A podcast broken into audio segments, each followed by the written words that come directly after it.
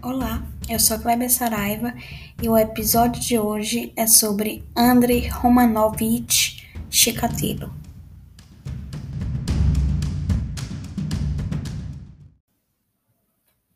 Hoje a gente vai fazer a estreia de uma tabela nova sobre os fatores que levam o personagem, o caso de hoje, a acontecer. E eu não poderia ter escolhido um caso melhor vocês vão entender. É, e essa tabela é a que eu uso atualmente. Para mim, ela é a mais completa, porque ela também engloba fatores biológicos, genéticos, que eu acho muito interessante, já que o crime, o comportamento criminoso, é um comportamento influenciado biopsicossocialmente. E as tabelas anteriores eram mais focadas no psicossocial, ambiental, era mais ou menos assim. Então vamos ao caso. É, Chikatilo foi apelidado de açougueiro de Rostov, estripador vermelho e estripador de Rostov.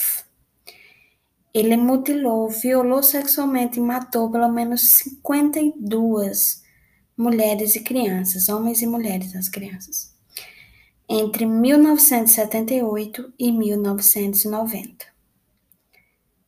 E essas 52 foram a, a que ele foi condenado. Ele confessou mais. Ele nasceu em 1936, ou seja, ele tinha 42 anos quando começou a matar. E ele nasceu numa época de fome. As pessoas morriam né, de fome e iam sendo empilhadas na rua eu acredito que as pessoas daquela cidade viam isso, inclusive as crianças. O pai dele era prisioneiro de guerra dos nazistas e a mãe contava para os dois filhos que o irmão mais velho deles havia sido sequestrado porque as pessoas queriam comê-lo. Ou seja, a mãe tinha dois filhos, o Chikatilo e outra, e ela dizia que teve um terceiro filho que foi levado porque as pessoas queriam comê-lo. Lembra muito aquela história de do velho cinza, como é o nome? Albert Fish, que ele também tinha uma história assim que levava crianças para comer, que foi uma história que contaram para ele numa época de fome que teve no país. É, pelo visto era comum que isso acontecesse, mas não houve, é, não tem documento que comprova o nascimento desse primeiro filho, desse terceiro filho dela. Pode ser que ele não existiu. É, na escola, ele era introvertido, míope e urinava na cama até os 12 anos, na época da escola. Ele foi muito humilhado, sofria bullying mesmo e nunca respondia. Ele ficava calado, sem reação, só guardando. Ele era muito tímido com as mulheres e, na adolescência, teve uma relação amorosa com uma mulher que acabou rapidamente por causa da impotência dele. Ele não conseguia ter ereções.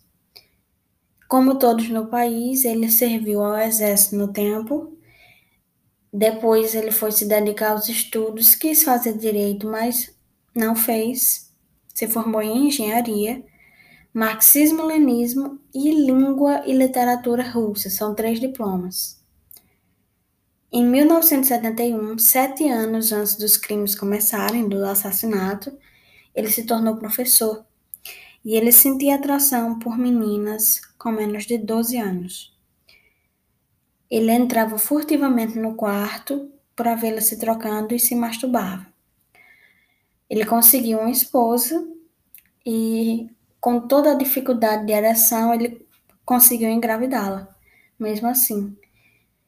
E ela chamava ele de assexual porque ele não tinha nenhum interesse em fazer sexo com ela e ela que tinha que tomar a iniciativa e ela era muito frustrada nesse sentido, eles discutiam por causa disso, porque ela que queria mais que ele, ela tinha que ir atrás e ele não queria. Deixa eu ver aqui. Ele conseguiu engravidá-la, né?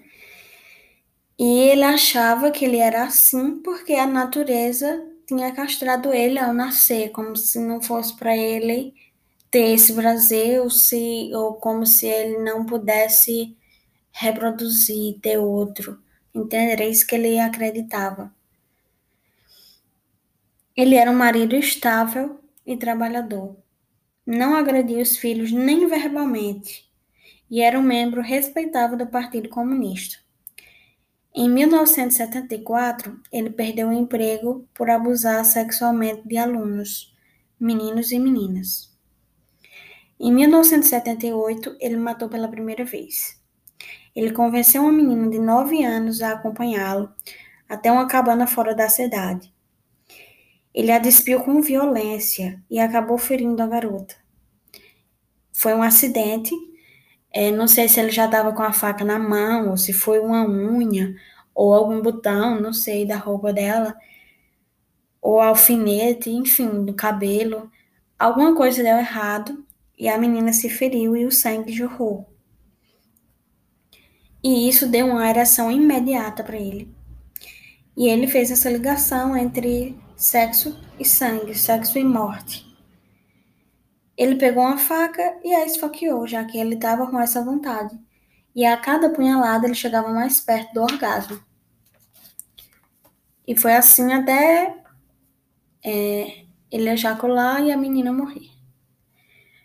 A polícia encontrou os restos mortais num, lá perto e viu sangue também próximo da cabana. Foi atrás dele, o interrogou, mas prenderam outro criminoso sexual vai ver, ele já também fazia alguma coisa parecida, ou tinha evoluído, né? Ele fazia outras coisas, dessa vez matou a criança. Enfim, resolveram prender ele porque o Chikatilo era um homem respeitável.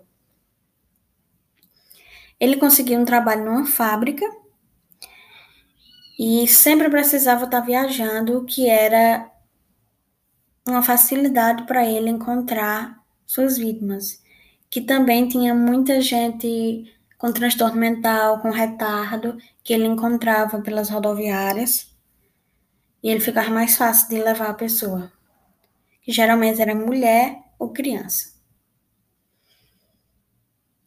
Sua segunda vítima foi uma jovem de 17 anos. Ele chamou ela para fazer sexo e não conseguiu, e ela riu. E ele se enfureceu, estrangulou-a ejaculou no cadáver, mordeu o pescoço, cortou os seios e comeu os mamilos. E ele uivou, uivou, enquanto dançava uma dança de guerra ao redor do corpo, completamente transtornado. Sua terceira vítima levou 40 facadas e ele mutilou seus olhos, os olhos da vítima. E essa foi a assinatura, ele fazia isso com muita frequência a partir daí. É uma coisa que não tem explicação, ele fazia porque ele se sentia compelido a fazer, dava uma satisfação. É psicológico. Ele matou mais três pessoas naquele ano, incluindo o primeiro menino, a primeira vítima masculina. Ele tinha nove anos e o corpo nunca foi encontrado, mas o Chikatilo disse que arrancou seus órgãos, seus órgãos genitais. É, ele guardava algumas partes, as que não comia na hora, ele guardava como lembrança. Típico. Em 1989, já próximo do final, ele já tinha feito 15 vítimas e uma delas teve o útero removido com tanta precisão que os cirurgião, os cirurgiões locais se tornaram suspeitos dos crimes por causa da precisão cirúrgica dele no útero. É, nesse mesmo ano, o Instituto de Moscou elaborou um perfil criminal e dizia que o assassino era um homem normal, provavelmente casado e com emprego regular. Esse foi o perfil. O sêmen encontrado na vítima dizia que o sangue era AB. No caso do sêmen, né? Encontrado no sêmen era AB. Aí eles prenderam Chikatilo porque ele se enquadrava no perfil, de forma geral, como os homens casados com empregos da, dali.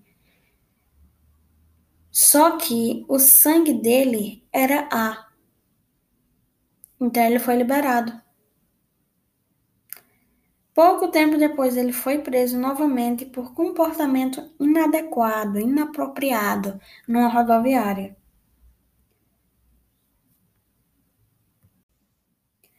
Compararam seu sangue com o sêmen novamente e não era o mesmo tipo, e foi liberado. Só que estavam com tanta urgência para pegar esse assassino em série que eles já sabiam, que toda a polícia local, mais um esquadrão de choque de 100 homens, estavam na rua. E ainda chamaram mais 600 detetives. E em novembro de 1990, um detetive, um detetive viu um homem de terno sair da floresta. E depois percebeu que ele tinha um dedo enfaixado enquanto ele estava se lavando. Aí chegou mais próximo e a bochecha do homem estava manchada de sangue. Ele registrou essa ocorrência deve ter guardado o nome, endereço, mas não tinha motivo para prender porque não tinha corpo. Então ele foi liberado. No dia seguinte encontraram o corpo. Aí foram atrás dele e ele foi detido pela KGB. Foi mais ou menos esse o caso. Ele foi avaliado por é, psiquiatras porque ele alegava insanidade mas foi considerado são. É, e agora vamos estudar um pouco o caso, com os fatores lá. É, o primeiro fator que influencia na criminalidade, para esse autor aqui, é o mau funcionamento de neurotransmissores, disfunções hormonais, diferenças no controle da serotonina, disfunções no controle da serotonina, disfunções enzimáticas, disfunções cerebrais, alterações no córtex pré-frontal, pré-frontal. Anormalidade no sistema límbico do hipotálamo. E anomalias no sistema nervoso autônomo. Como saber disso? Se a pessoa tem não é o psicólogo que faz isso, é o médico. É, por exemplo, é, já se sabe tanto a importância de uma equipe trabalhando em conjunto para isso, que o exame criminológico aqui no Brasil é feito por essas três, esses três profissionais: um médico, um assistente social e um psicólogo. Cada um dá a sua explicação, faz a sua análise de acordo com a sua expertise. Então, aqui teria que ser exames médicos. Quando isso aqui é o mais chama mais atenção. Por exemplo, aqui no caso dele, ou em casos assim semelhantes, é como, por exemplo, de Ted Bundy, quando uma pessoa tem uma vida normal, aparentemente normal, não tem nada que destoe, e no entanto ela se torna criminoso. Basicamente isso. Uh, porque as pessoas acham, é, é, é o que mais choca, é justamente casos assim, onde não tem nada, a pessoa tem dinheiro, a pessoa tem estudo, a pessoa tinha os pais em casa, não precisava pegar nada fora e, por exemplo, rouba. Ou então o homem é casado ou é bonito e conseguiria uma namorada, mas estupra. Então, geralmente isso é quando choca mais a população.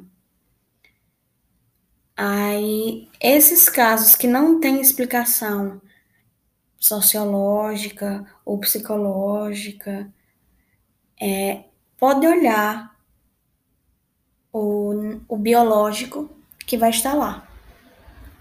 E aqui, o Chikatilo pode ser um exemplo. Ele tem outros? Tem. Tem gente que tem bem menos e só tem o biológico.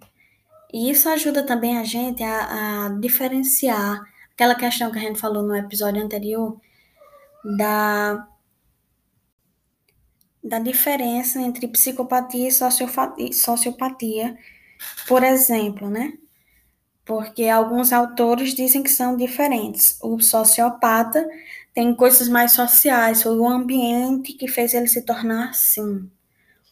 E o psicopata, ele nasceu. Então, é mais ou menos isso. É quando não tem nenhuma explicação social para o comportamento criminoso, pode olhar o biológico e vai estar tá lá gritando, e o psicológico está lá entre os dois dando mais um outro contexto, um outro olhar. Mas é sempre assim. Quando não tem o social, pode dar uma olhadinha no biológico. Aí aqui o médico teria que pedir exames a gente pode olhar também é, para fazer o laudo. A gente pode solicitar é, uma visão de outros profissionais e a gente lê o, o relatório do médico. Agora vamos entrar aqui. Não, não, ninguém tem o acesso a esses exames deles, se pediram, mas é como a gente traz aqui para a nossa vida real, que poderia, é, hoje em dia, por exemplo, eu posso pedir esses exames para um médico, encaminhar ele para um médico e assim a gente saberia tudo isso. Agora, fatores psicológicos: frustração e raiva é o que tem aqui nesse caso. Mas, por exemplo, o outro fator psicológico, além da raiva e da frustração, seria desespero. O desespero faz a gente agir de formas diferentes. Mas no caso aqui foram a frustração sexual de tá, ter 40 anos e é, não ter um orgasmo, ser é, desde jovem calado, aguentar tudo e nunca responder. Então você vai guardando isso até que explode a raiva. No caso dele, tem essas duas questões. Não dá para dizer que todo mundo é assim. Entende? Todo mundo tem frustração, que todo mundo tem raiva, que todo mundo tem desespero. São emoções, são afetos que o ser humano pode ter, entre outros, que influenciam no comportamento. Fatores psicomorais. Eles estavam vivendo uma época muito complicada que era uma época de guerra, uma época de fome. Então essas questões morais, elas são delicadas em momentos assim. É, e em outras épocas é, é fácil fazer essa, essa limitação entre o que é certo e errado, o que pode e o que não pode. É, por exemplo, é, normalmente é crime matar, mas na guerra não. Então, é só um exemplo é, para, por exemplo, as pessoas que mataram crianças para comer. Era uma situação de, de exceção. Entende? Que, é, e foi essa época que ele viveu na época das guerras mundiais. O pai dele estava lá e aqui e na casa ele perdeu, talvez, o irmão, ou então tem essa história na cabeça de que levaram o irmão para comer. Então, com certeza, isso ficou marcado nele. E todo o ambiente da época afeta os fatores morais dele, de qualquer pessoa, mas nesse caso foi assim. Só para exemplificar, é, já estão estudando o efeito da pandemia no desenvolvimento das crianças, porque as crianças já estão há um ano e dois meses sem estudar, sem sair de casa, é, se comunicando com o parente através do computador, do tablet, do celular. Então, já estão pesquisando para saber como isso vai afetar, porque é, tudo que se passa ao nosso redor influencia e estamos vivendo um estado de exceção, uma coisa que a gente nunca viveu, há 100 anos ninguém vive, então é só um exemplo. Mas os fatores psicomorais é, é, por exemplo, questão de certo e errado, é do que eu posso fazer, de ética, não é só moral, é, é ético, do que eu posso fazer para alcançar meus objetivos, é, o que é que eu faço com o inimigo, eu posso matar um inimigo, eu posso roubar, eu posso agredir. É, esses limites, do, o que a pessoa sabe sobre certo e errado, sobre regras, é, se cumpre regra ou não, se a regra é só para os outros, é, se a regra é só imposta, é só quando estão vendo, ou se isso já está dentro de mim a ponto de eu ter uma consciência moral que é que fica aqui no meu ouvido dizendo, não, isso é errado, não faça isso. E quando eu vou dormir, eu fico pensando nas coisas que eu fiz. É, é essa a questão. É, os fatores genéticos todos a gente tá, tá lá dentro do biológico, mas só para eu vou falar disso depois quando eu for falar da criminalidade dos pais. Mas tem uma questão genética interessante aqui. Outra, outro fator má alimentação.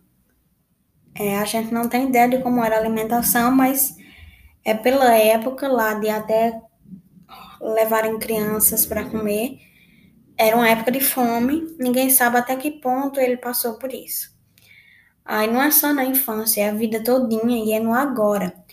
Por exemplo, a gente tem que prestar atenção na questão da alimentação até no presídio porque a alimentação influencia. É, determinados alimentos faz a gente se comportar de uma maneira é mais agressiva e outros não. Então, até isso tem que se olhar também, só para você ver como é uma como é uma coisa complexa e que a gente tem que estar tá pensando em tudo. Alergias, ninguém sabe se ele tem. Contaminantes ambientais, não sei até que ponto é, as coisas da guerra chegaram até lá e nem a, a da fábrica que ele trabalhava. Não tem como saber. Mas hoje tem, por exemplo, se eu pegar uma, uma pessoa que está presa, eu posso conversar com ela e descobrir isso aqui. Eu posso ir até onde ela trabalhava ou pedir uma perícia para outro profissional fazer para ver como era que estavam os contaminantes ambientais, elementos químicos lá, da, minerais, essas coisas. Eu posso solicitar de, de outro profissional perícias assim. A criminalidade dos pais, era nesse ponto que eu queria chegar. Dos pais dele, é, aparentemente não tem nada. O pai estava lá, foi para a guerra e não voltou. E a mãe, aparentemente, nenhum crime. Mas, vocês lembram que o Chicatilho teve um filho? Pois esse rapaz, ele tem orgulho do pai e ele foi o único que não mudou o nome para esconder a origem. E ele não acredita que o pai foi tudo isso. Ele diz que é, colocaram culpa no pai a mais, que ele não fez isso não. E ele também é criminoso. E estampa esse, esse orgulho do pai e diz a todo mundo que é filho dele. Então, é, tem estudos que, que observam isso, como a criminalidade dos pais afeta do filho dos filhos, e aqui no dele, nos pais do Chicatilho, não tem, mas no dos filhos de Chicatilho tem. Então, assim começa um novo ciclo até as coisas mudarem, até ter intervenção. Então, veja aí onde é que a gente vai parar assim. Por isso que tem que ter intervenção na criminalidade, a gente tem que buscar prevenir e tratar. Existência de conflitos familiares. É, o pai dele foi para a guerra, a mãe ficou só.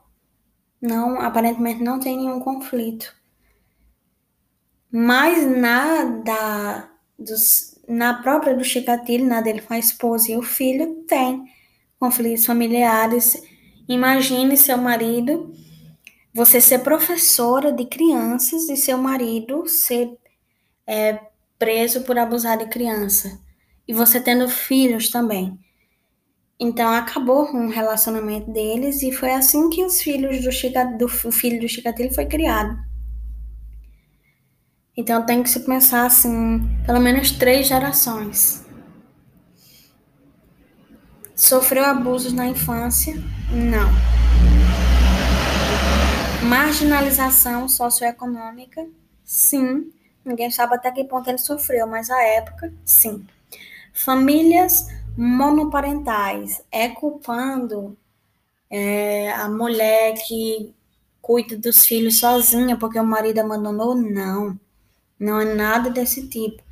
É só que é mais complicado para uma pessoa só dar assistência para vários filhos, por exemplo. Mas pode suprir isso com. O pai não precisa estar necessariamente dentro de casa, é, pode sofrer isso com, com tios, com primos, com os avós, entende? A família pode se estender um pouco mais. Agora, por exemplo, ser só um pai e um filho isolado de todo mundo é outra coisa. Famílias numerosas, outro fator. Quatro ou mais membros, muitos filhos, para duas pessoas ou uma cuidar. É muito complicado dessa assistência, de ensinar o que é necessário. Outro fator, fracasso escolar. Não tem no caso dele, ele estudou até muito bem três diplomas universitários. Falta de desenvolvimento intelectual? Não, não é o caso dele. Falta de meios econômicos? Aparentemente não. Até a infância a gente não tem como saber, mas ele conseguiu estudar, tinha trabalho, casou, teve filho, e o, o dinheiro nunca foi um problema, aparentemente. Falta de estímulo por parte da família? Não, não vi. Sofreu bullying? Sim. Pertenceu à gangue escolar? Não. Porque a gente já viu, né, que a delinquência pode aparecer desde jovem. Não é o caso dele. E é bom também dar outro falar sobre outro fator que é a idade. Eu já tinha dito que a idade influencia, que geralmente as pessoas cometem crimes mais jovens e depois param de cometer quando mais velhos. Só que em crimes sexuais existe um novo pico de criminalidade depois dos 40. Foi justamente nessa época que ele começou a matar crianças, depois de estuprar e etc. Então, é, se você imaginar o gráfico, ele tem um pico na adolescência, depois ele vai abaixando e sobe um pouquinho em crimes sexuais na velhice, próximo, porque as pessoas ali próximo da terceira idade, porque é algo natural do da velhice, a mudança do comportamento. Isso pode ser explicado até é, aqui nos fatores biológicos do, dos neurotransmissores, das alterações, tem as demências, Alzheimer, enfim, tem quem estuda desenvolvimento vai saber explicar melhor isso. Mas tem essa mudança de comportamento, sim, na terceira idade não pertence à gangue escolar, não agrediu professores, porque é uma, é uma figura que representa a lei, as regras na, na idade escolar, então você já está dando indício do que faria mais tarde, por exemplo, com um policial, com alguém que represente a autoridade para você. Ele não fez isso. Drogas. Se usava quantas vezes por semana? Não. Ele não tinha nenhuma questão com droga nem ilícita. Não tinha também amizade com delinquentes, nem amizade com pessoas de gangue. Também não pertencia a nenhuma tribo urbana, não é também é, criminalizando as. Como é que chamam? As subculturas.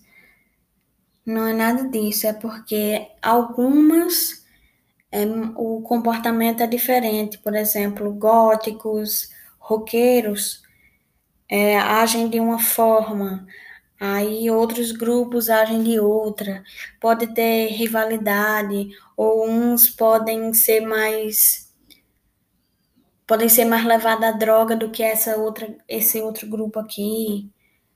Então são essas questões do, da própria subcultura, vamos dizer assim. A amizade, o, na adolescência a gente é uma média das pessoas com quem convive. Na vida toda a gente é assim, a gente é a média das cinco pessoas com quem mais conversa. Então é sempre bom olhar as amizades, o grupo de amigo, para entender um pouco mais sobre a pessoa. É imigrante? Não. É culpando também os imigrantes? Não. É porque quem vem de fora, por exemplo, vem de outro país para cá, para o Brasil, enfrenta é, coisas que a gente não enfrenta aqui. É, tem todo um preconceito, tem dificuldade de conseguir emprego, tem a questão da língua, da solidão se for só você, se não veio sua família toda é, aí consegue só subemprego. Enfim, uma coisa vai levando a outra. E o emprego que mais aparece é crime. É muito mais fácil conseguir um emprego, é, por exemplo, com droga, com armas, do que um emprego normal para algumas pessoas em algumas épocas. Entende? É só falando isso, não é culpando imigrantes. É, ele também não tem problema com álcool, como eu já tinha dito. Estado civil, casado. Eu também já tinha falado em outro episódio que é, os casados cometem menos crimes do que os solteiros. Mas pode ser também porque na época que é solteiro é mais jovem, entende? Não é só o estado civil em si. Disponibilidade de arma de fogo, não, ele não tinha. Ele matava era com faca com as próprias mãos. E desemprego, desemprego também não. Ele conseguiu outro emprego rápido. Então, esses são esses fatores aqui que eu queria trazer para vocês, que são os que eu uso, essa análise de fatores criminológicos é, eu vou explicando mais para vocês. Ao longo dos próximos episódios, a gente vai dar aulas sobre esses fatores para me explicar cada um. E já tem alguns lá no meu Instagram. Então, se vocês quiserem antes, é só ir lá. Até o próximo episódio. Espero que vocês tenham gostado.